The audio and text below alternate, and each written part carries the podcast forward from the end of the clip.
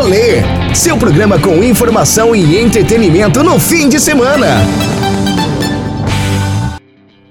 O rolê hoje vai conversar sobre um assunto muito importante que é o enfrentamento ao coronavírus. Aqui em Barreiras, a Universidade Federal do Oeste da Bahia, a UFOB, abriu um laboratório para a realização de exames moleculares da doença. Sobre isso, a gente vai conversar hoje com dois professores da UFOB que fazem parte do grupo que trabalha neste laboratório para falar sobre o seu funcionamento e também sobre as pesquisas que estão sendo desenvolvidas neste equipamento, justamente para enfrentar a Covid-19. Então, nós vamos conversar agora com os professores Jaime Henrique Amorim e Jonilson Berlink. Boa tarde, Danilo. É sempre um prazer estar aqui na UFM para falar com a população né, e mostrar o que a gente tem feito aqui na UFOB em prol da sociedade aqui do Oeste da Bahia. Olá, boa tarde, Danilo. Boa tarde a todos que estão ouvindo. Né? Igualmente, também queria agradecer o convite e dizer que é um prazer estar aqui participando do programa hoje. Professores, o laboratório começou a funcionar no dia 12 de maio, ou seja, nesta semana completou dois meses de funcionamento. Até agora, quantos exames moleculares de diagnóstico da Covid-19 foram feitos aqui em Barreiras, pela UFOB? Olha, nós já estamos chegando aí na marca dos 1.700 exames realizados. Nós iniciamos os nossos trabalhos aqui no dia 12 de maio. Inicialmente, nós estávamos analisando 30 amostras por dia, até 30 amostras por dia. Trabalhamos em frentes de otimização de processo e passamos, agora na virada do, meio, do mês de junho para o mês de julho, nós passamos a analisar até 46 amostras por dia. Então agora a tendência é que a gente consiga fazer uma cobertura ainda maior e melhor né, dos casos de Covid aqui na região. O que é uma grande notícia. Se a gente tinha um limite de 30 exames por dia sendo realizados pelo laboratório e agora, graças a esses aperfeiçoamentos, chegamos a 46 por dia, isso quer dizer que mais pessoas poderão ter o seu diagnóstico realizado com um exame mais completo, que é o PCR. Isso ajuda a ter a real dimensão de como está o quadro de propagação da Covid-19 em nossa região. Neste período, quais foram os principais desafios para vocês fazerem este laboratório funcionar a todo vapor como ele está agora? Olha, o principal desafio, sem dúvida, é a questão de logística do laboratório, né? A gestão do laboratório ela é, é muito complicada. O treinamento em si para executar os exames, os professores que trabalham nesse, nesse laboratório já tinham, né? Formação de longa data. Mas a compra dos reagentes, equipamentos, a manutenção dos estoques de insumos, para que os exames não deixem de ser feitos. Isso, com certeza, é o principal desafio, porque, ao mesmo tempo, a gente tem, tem trabalhado em várias frentes. Na frente da execução dos exames, né, um trabalho mais técnico, e também na administração do laboratório. Então, são atividades muito diferentes e que geram uma, uma dificuldade. Né? além dessas frentes, a gente tem que trabalhar também na pesquisa, para produzir conhecimento, inclusive o próprio aumento né, na quantidade de números de exames a serem realizados por dia dependeu de pesquisa. Então, só foi possível aumentar a quantidade de exames por dia por conta das atividades de pesquisa. Então, é tudo muito importante, mas ao mesmo tempo é difícil levar tudo isso de forma conjunta. É importante a gente ter noção né, de por que isso tudo que o professor Jaime falou acaba sendo difícil. Né? A pandemia ela está acontecendo, é uma pandemia, então ela acontece globalmente. Então o mundo não estava preparado, então faltam insumos, EPIs, né, materiais de equipamentos de segurança. Então a quantidade que é usada no mundo inteiro, né, é uma quantidade que não existia e a produção precisou aí se adequar. Então para que a gente conseguisse iniciar, né, o laboratório, colocar ele em funcionamento, a gente teve que se planejar bastante, né, e poder de comprar esses insumos, equipamentos de proteção, para que nós pudéssemos realizar os testes com o máximo de segurança e qualidade para a população. É muito bom a gente saber dessas questões que envolvem o funcionamento deste laboratório em uma instituição pública de ensino que tem como papel promover o desenvolvimento em nossa região por meio da educação. Aí eu faço um questionamento. A gente sabe que a universidade pública ela tem o um tripé de ensino, pesquisa e extensão. Para além dos exames, o que mais tem sido feito neste laboratório no enfrentamento à Covid-19?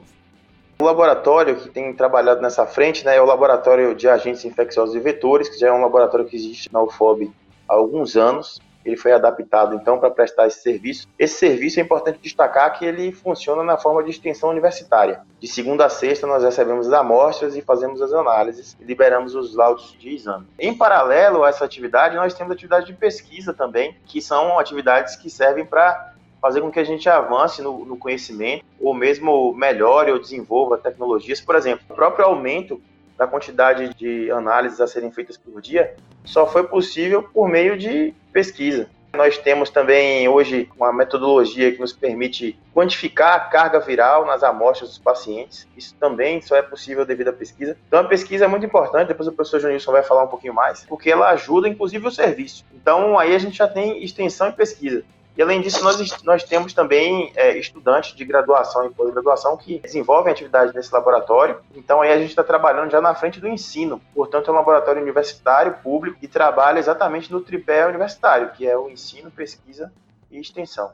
Mais especificamente, né, esse projeto do qual o professor já citou, o projeto FAPES, e nós aprovamos né, o grupo de pesquisa, então ele foi, foi um projeto escrito a cinco mãos, né, além do professor Jaime, tem a professora Larissa Venâncio, que é geneticista, o professor Theo Araújo, que é patologista, e o professor Rafael Klein, né, que ele é bioquímico, também compõe um grupo desse projeto. E, além disso, a gente vai colaborar também com outras instituições. Todo o material biológico que nós estamos armazenando em um biorepositório, estamos controlando né, e selecionando para fazer as análises, também serão enviados para outras universidades né, com quem nós estamos colaborando. Né. Só para situar o ouvinte, a FAPESB é uma agência fomentadora da pesquisa aqui na Bahia. É uma agência do governo que, para você ter um projeto aprovado, você precisa submeter este projeto para que outros cientistas que integram esta agência eles analisem este projeto para avaliar a sua relevância e a partir daí você sendo aprovado tem acesso a um recurso, que é um recurso público, para poder desenvolver a sua pesquisa. No caso deste projeto, você vai investigar quais são as questões que fazem com que uma pessoa ela tenha determinados quadros, né, sintomas de COVID-19, enquanto outras também infectadas apresentem sintomas diferentes e isso vai ajudar justamente a se buscar um perfil né, dos casos aqui na região oeste da Bahia. É basicamente isso, né, professor? A ideia do projeto né, é, inicial é exatamente essa. Né? Então, inicialmente, nós já fizemos algumas análises de, de carga viral e os pacientes que concordaram né, em participar desse projeto, eles vão ser analisados geneticamente. Então, a gente vai analisar o genoma e, com a ajuda das informações da clínica desse paciente, a gente vai procurar alguns biomarcadores ou alguns polimorfismos genéticos, tentar identificar uh, o porquê de alguns indivíduos terem uma carga maior ou terem sintomas mais graves e outros não. Então, inicialmente, né, um dos objetivos do projeto é tentar responder essa pergunta. E vai ajudar a explicar, porque a gente sabe que o coronavírus é muito contagioso. E é uma questão assim meio que aleatória. Às vezes você está em sua casa com a sua família e em um dado momento um membro dessa família testa positivo, né, e pode passar a doença para os demais. Só que neste mesmo ambiente com as mesmas condições e às vezes em quadros de saúde semelhantes, um apresenta os sintomas moderados ou mais graves e o outro fica assintomático. Então, esse tipo de pesquisa vai auxiliar a entender o que pode levar a esses casos. Isso é muito importante porque até a gente ter uma vacina aprovada, que precisa passar por algumas fases, e daqui a pouquinho o professor Jonilson vai explicar quais são essas fases, e essas informações ajudarão a identificar possíveis grupos de risco que, desde quando se identificou esse novo vírus nós já tivemos algumas alterações. Começamos com algumas informações e aí, a depender do país como o nosso, a gente observou uma mudança nas características do vírus.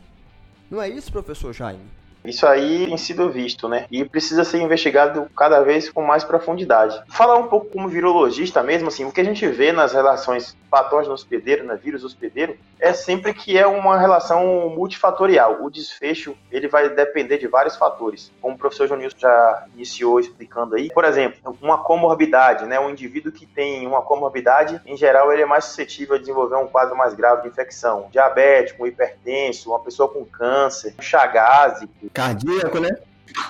cardíaco, exatamente. Então tem essa frente. Além disso, também você pode ter um componente genético do hospedeiro, né? Nisso aí entra a professora Larissa, que é nossa especialista em genética. Será que existe um determinante genético por trás disso? Geralmente a gente vê isso nas infecções virais, né? Forma como a pessoa vai responder ao vírus também tem um componente genético. A gente tem restrição de HLA, inclusive, são componentes do sistema imune. Então, o sistema imune ele pode trabalhar bem e fazer com que a infecção seja controlada e não seja grave, mas o sistema imune da gente também ele pode até atrapalhar, ele pode até ajudar que as lesões nos nossos sistemas, né, nos nossos tecidos, sejam até mais graves. E ainda tem outra questão, tem a genética do vírus também, que é outra coisa que a gente vai investigar. Então a gente vai começar a sequenciar, até o final do ano a gente já deve iniciar o sequenciamento dos vírus que a gente conseguiu coletar aqui em Barreiras, e na região também. E a gente certamente vai tentar relacionar o genótipo dos vírus com os quadros, né? Os quadros graves, os quadros brandos. Existem infecções também que as pessoas é, apresentam uma gastroenterite, um diarreia, né? Então tem paciente que só apresenta sintoma respiratório, falta de ar, tosse, mas tem gente que também tem diarreia. Então será que existe um variante genético do vírus aí que é capaz de causar diarreia? Né? Tem outras perguntas também que a gente está tentando responder, como por exemplo, qual é o melhor tipo de amostra para fazer o exame, para o exame ser mais certeiro É aquele exame de nasofaringe, que você põe o, o suave, né? Que é tipo um cotonete que você cutuca lá no fundo do nariz, que o pessoal reclama um monte. Ou se é aquele exame que pega do fundo da garganta, ou se é o escarro, ou se é a saliva, ou se é o sangue. Tem essas questões que a gente está verificando também. Outra pergunta que a gente está tentando responder é se o vírus está presente no ambiente. Então nós temos uma pesquisa também ambiental. Nós verificamos aí água de esgoto, celulares no comércio, frente de máscara, papel moeda, né, o dinheiro de papel. Nós fizemos coleta também é, de, de, materiais inanimados nos hospitais, roupa de cama de pessoas internadas, inclusive com Covid-19 confirmada, e nós estamos verificando se o vírus está presente no ambiente. Então, assim, o laboratório está prestando um serviço bem abrangente nas três frentes. Na extensão, na pesquisa e no ensino, a gente tem trabalhado muito, assim, e tem ficado no laboratório praticamente full time, né, o tempo inteiro. Quando não está no serviço, está na pesquisa, quando não está na pesquisa, está no serviço. A gente vai fazer uma pausa rápida aqui agora, porque Leti tem um recadinho importante para dar. Uma das coisas que a gente mais fala aqui no rolê é sobre a qualidade de vida. Morar bem é uma forma de viver melhor. Então se liga nessa dica. Reserva Parque Residencial. Casas de 2 e 3 quartos, com suíte, quintal e lotes com até 137 metros quadrados, a 5 minutos do centro. Construídas com a qualidade dos empreendimentos da Solar e Construtora e financiados pela Caixa. Conheça a casa modelo decorada e aproveite as condições da última etapa de vendas. É para fechar o negócio. Mais informações no 99824 8539. Reserva Parque Residencial. Hoje é sexta-feira, 17 de julho, e o rolê está conversando com os professores Jaime Henrique Amorim e Joninho Soberlink, da Universidade Federal do Oeste da Bahia, sobre o laboratório de diagnóstico da Covid-19 e quais ações e sobre quais pesquisas estão sendo desenvolvidas no enfrentamento a esta pandemia. Professores, eu gostaria de fazer um questionamento aos senhores que são cientistas para saber como vocês lidam com este ambiente que vivemos de propagação de fake news, de notícias falsas sobre tratamentos de coronavírus, sobre também alguns medicamentos, vacinas, porque todo dia a gente recebe mensagem no WhatsApp. É cada coisa esquisita que aparece e as pessoas não têm uma preocupação em avaliar se aquilo é verdade ou mentira, passam adiante e aí além de já estar em um momento difícil de enfrentamento a este vírus, que é um vírus muito perigoso, a gente ainda tem para atrapalhar a disseminação. O próprio Ministério da Saúde, diante desse cenário de caos que nós estamos vivenciando aí de fake news, ele criou uma página justamente para dizer o que é verdade e o que é mentira dessas informações que circulam pela internet e que atrapalha o trabalho de vocês, cientistas. Isso é um tema amplo e, inclusive, eu acho que a discussão dele é multidisciplinar. Aí, Danilo, você como jornalista, claro, você tem a sua visão e em geral a gente compartilha também, porque os jornalistas têm trabalhado muito firme na questão de até educar a população, né, a não disseminar notícia falsa. Eu sei que o jornalista tem toda uma formação na checagem da informação, que é extremamente importante. No meio científico a gente tem uma coisa semelhante, não é igual, mas é semelhante e tão importante quanto. Porque toda a informação que deve ser trabalhada no meio científico profissional, em diferentes áreas, né, sobretudo na área de saúde, elas devem ter uma confirmação científica a ciência ela responde e é o que a gente tem dentro do método científico é o que faz a gente chegar mais próximo da verdade mesmo. Os cientistas estão trabalhando aí diuturnamente, produzindo informações e essas informações que os cientistas produzem, para que elas sejam publicadas e tidas como verdade, elas devem passar por uma avaliação por pares, são colegas cientistas independentes de outros lugares, que vão pegar aqueles dados que o cientista produziu, vão criticar, vão verificar se foi feito corretamente. Somente se tiver feito corretamente, aí eles liberam para publicação e a revista publica aquele material. Então, geralmente, quando os resultados são publicados numa revista de qualidade, ele já teve toda uma triagem para justamente evitar que aquela informação ali não condiza com a realidade. Agora, mesmo assim, o que, que a gente está vendo hoje? Tô, aí eu vou focar mais na parte científica. A gente está vendo é, uma coisa que é positiva. Hoje, em função do avanço tecnológico, os cientistas conseguem responder as coisas muito rapidamente, porque a gente tem equipamentos né, e reagentes muito sofisticados. Agora, por outro lado, é, você sabe que tudo que é feito rápido, você aumenta a margem de erro. Então, a gente tem visto também alguns artigos serem publicados até em revistas renomadas e depois os próprios autores identificam erros e vão lá e retiram esses artigos porque tinham um erro. Então, a gente está vivendo uma realidade bem diferente, é uma coisa que não acontecia com tanta frequência no passado. E a Covid-19, né, assim como a Zika, ela força a gente a produzir dados com cada vez mais rapidez, mas ao mesmo tempo que a gente vai produzindo esses resultados com muita rapidez, a gente tem também um componente de dificuldade, que é justamente de ter um tempo para refletir melhor, para verificar mais algumas vezes se aquilo realmente está correto. Eu não estou falando especificamente do que a gente está fazendo da UFOB, estou falando de ciência em nível mundial. Então, a gente tem dois cenários aí. Tem a divulgação de fake news no perfil, vamos botar assim, do leigo, vai multiplicando aquela informação no WhatsApp. E a gente tem também que avaliar também as questões, inclusive no meio científico. Porque, por mais que um artigo tenha sido publicado, pode ser, a gente tem vários exemplos já nesse contexto de Covid-19, pode ser que daqui a algumas semanas alguém identifique algum erro e fale: olha, isso não é bem assim, vamos rever. Ainda sobre fake news, eu queria lembrar, né, como imunologista, do problema relacionado às vacinas, né? Então a gente teve aí por muito tempo o movimento anti-vacinação, que promoveu a volta de alguns surtos de doenças consideradas né, controladas, de, de certa forma, como sarampo. Hoje em dia o que a gente mais quer, o que a gente mais precisa é de uma vacina, né, contra o coronavírus. Parece uma brincadeira.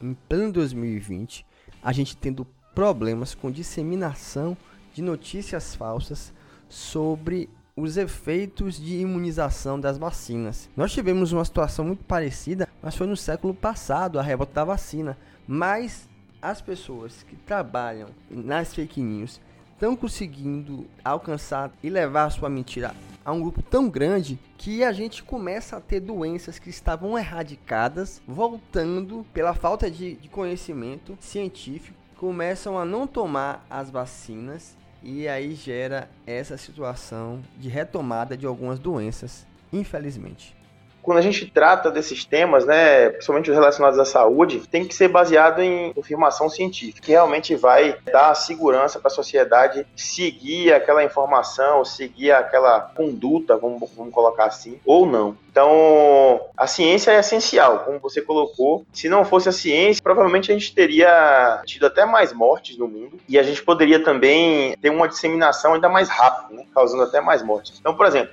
você vê a ciência dando respostas rápidas aí. Por exemplo, que as máscaras né, são essenciais na contenção do vírus. Tem pesquisadores achando os vírus no ambiente e, verificando a possibilidade também de uma transmissão indireta do vírus. Tem gente estudando quanto tempo o vírus fica no organismo da pessoa, porque a gente sabe que tem gente que tem uma cura clínica, né? Clinicamente a pessoa melhora, não está apresentando mais nenhum problema de saúde. Entretanto, ainda está carregando o vírus. Ela pode transmitir aquele vírus para outras pessoas, mesmo já tendo se recuperado da doença, né? A doença em si. Então, esse tipo de informação, ele muda as condutas para condutas mais eficientes de combate né, à doença. E assim, o tempo que se demandava para produzir esse tipo de informação antigamente era bem maior.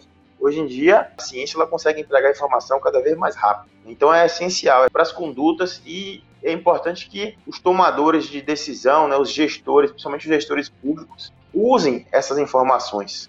Infelizmente, o que a gente vê em muitos casos é que essas informações não são utilizadas, tanto por gestores públicos quanto, inclusive, por profissionais de saúde. Isso é uma coisa bem complicada. Eu acho que o remédio para isso tudo era a gente levar a sério cada vez mais a ciência, né? Todo país que se preze, todo país que tem uma sociedade mais evoluída, você pode observar que dá valor à ciência. Porque o que é a ciência? A ciência é o aprendizado da humanidade em si. Então, perder a oportunidade de aprender é uma coisa muito ruim que traz os frutos negativos. A educação científica, ela também é, pode ser colocada como uma coisa importante de ser levada em conta, porque muitos dos nossos profissionais que são formados, inclusive no nível superior, muitos deles não têm uma educação científica, então eles não conseguem filtrar, por exemplo, o que tem validação científica e o que não tem. Vamos colocar um médico. O médico, ele deve receitar ivermectina, por exemplo, vamos, vamos tocar já num assunto polêmico. Ele deve receitar ivermectina ou não? Se ele tivesse recebido uma educação científica, certamente ele iria fazer uma pesquisa de maneira independente, de forma muito parecida com o que o jornalista faz. Só que ele iria checar uma formação científica. Ele iria lá checar nos jornais científicos se tinham sido publicadas evidências com comprovação científica de que aquilo funciona ou não. Pronto rapidamente, em torno de uma hora de pesquisa no máximo, ele iria ver se aquilo ali está ok ou não. Mas infelizmente a gente não tem é, esse tipo de cultura ainda, é uma coisa que a gente precisa desenvolver. A gente aqui do rolê sabe da importância e por isso nós valorizamos a ciência enquanto agente de desenvolvimento social e econômico de uma nação. Então você que está aí do outro lado, ouvindo a Oeste FM, pense um pouquinho sobre isso, dê mais valor ao que vem sendo produzido pelos cientistas, porque em momentos como este, que estamos vivendo agora de pandemia, a solução que vai resolver esse problema da Covid-19, que vai nos trazer de volta a confiança para ir e vir, aglomerar sem medo, vai ser produzida por um desses profissionais, que são cientistas, que no caso é a vacina. Então, faça como a gente, né? Valorize e defenda a ciência brasileira. E aí, também aproveite para parar de disseminar as notícias que não tem pé nem cabeça que chegam no seu celular pelo WhatsApp. Vamos exercitar um pouquinho mais o filtro da informação, buscar dados, verificar se é isso mesmo, evita passar textos aleatórios e aí a gente vai diminuir um pouco a quantidade de mensagens que circulam por aí com fake news.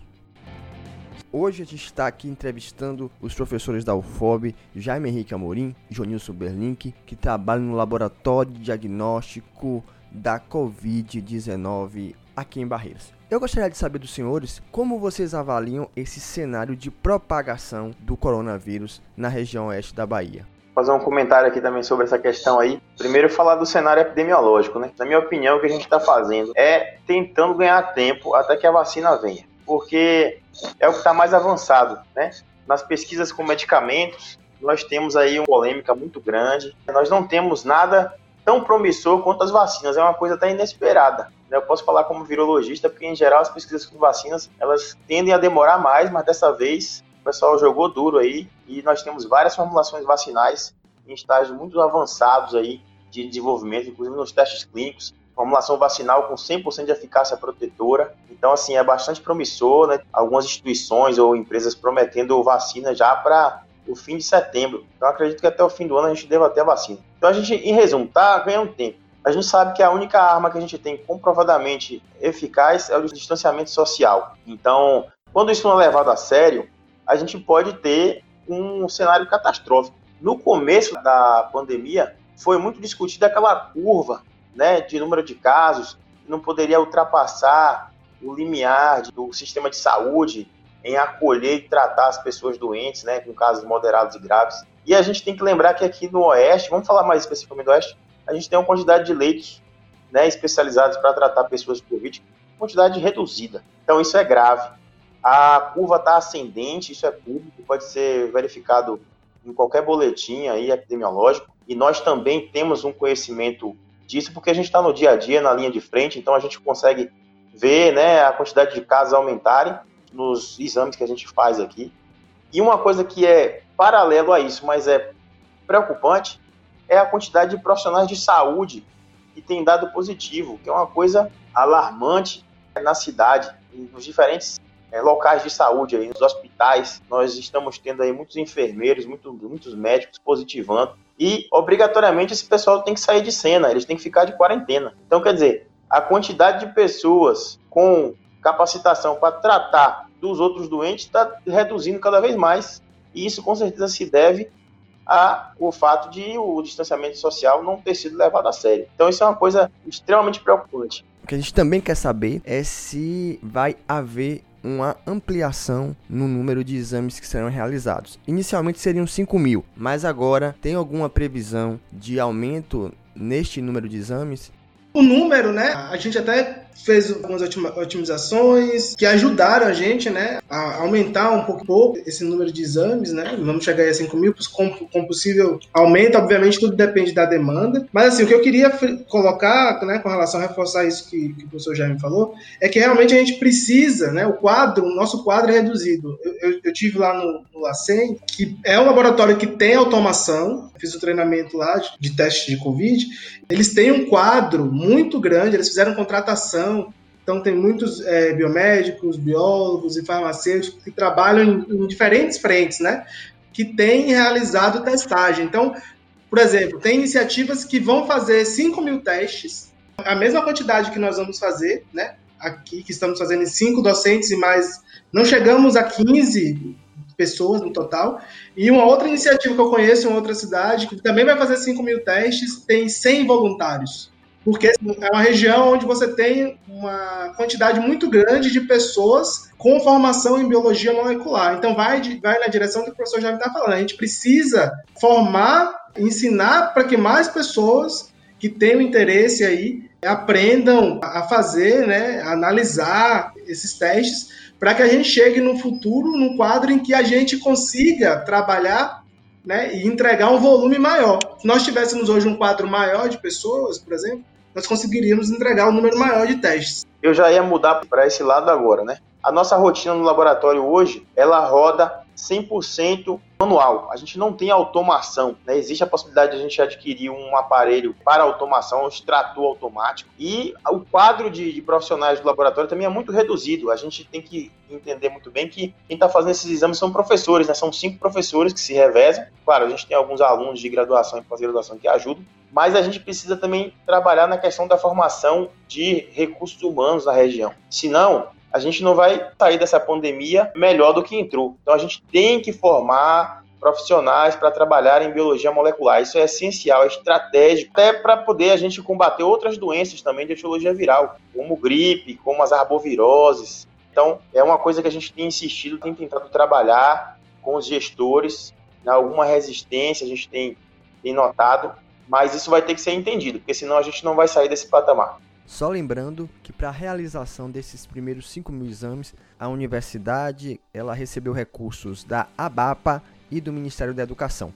Professores, muito obrigado pela participação aqui no rolê. Vou deixar aberto agora o espaço para a mensagem final dos dois. Olha, a mensagem final que eu deixaria é que a gente leve a sério o isolamento social, né? É a única arma que a gente tem no momento para combater a Covid-19 enquanto a vacina não chega. E dizer também que a UFOB está sempre trabalhando aqui para servir a comunidade. Eu disse que era estratégico formação de pessoas, a UFOB agora tem um mestrado profissional em patologia investigativa e também mestrado e doutorado em bioquímica e biologia molecular. Então é a oportunidade de que os biomédicos, os biólogos, os farmacêuticos têm né, para se qualificarem aqui, poderem ajudar no futuro aí a combater outras epidemias ou pandemias.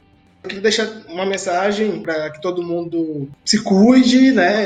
Respeite o isolamento, fique atento à lavagem de mãos, uso de máscaras, tentar ao máximo evitar as aglomerações, sair de casa só quando for necessário e dizer que nós estamos trabalhando tanto na testagem para que a gente consiga aumentar cada vez mais o número de testes e também a gente está desenvolvendo os projetos, né? Que assim que forem tendo resultados, que eles serão divulgados. Então, assim, a minha mensagem é: se acontecer de você chegar né, a precisar fazer uma coleta de teste de Covid, se possível, que participe né, do nosso projeto aí. A gente vai coletar algumas outras amostras, iremos explicar exatamente como, como tudo irá acontecer, mas o, o, apelo é esse, que quanto mais gente colaborar e puder participar do nosso projeto, um maior número de resultados a gente vai poder né, devolver para a sociedade de forma mais rápida. Então, eu faço esse apelo, né, que quem puder e quiser participe do projeto de pesquisa. Rolê, seu programa com informação e entretenimento no fim de semana.